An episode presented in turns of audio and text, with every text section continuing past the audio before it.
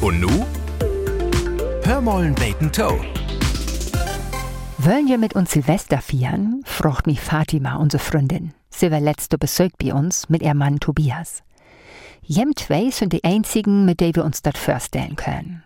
Die beiden sind Mitte 20, junge Lüd, und wir verstehen uns wunderbar. Jo, sei sie, du weißt das doch. Wir mögen kein Musik, die so lut ist. So als jem zwei.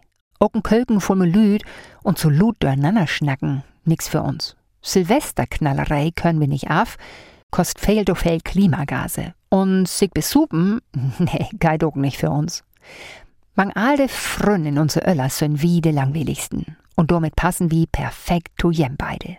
Äh, Moment, dachte ich, können wir nicht dort sagen, wie sind entbeten Annas?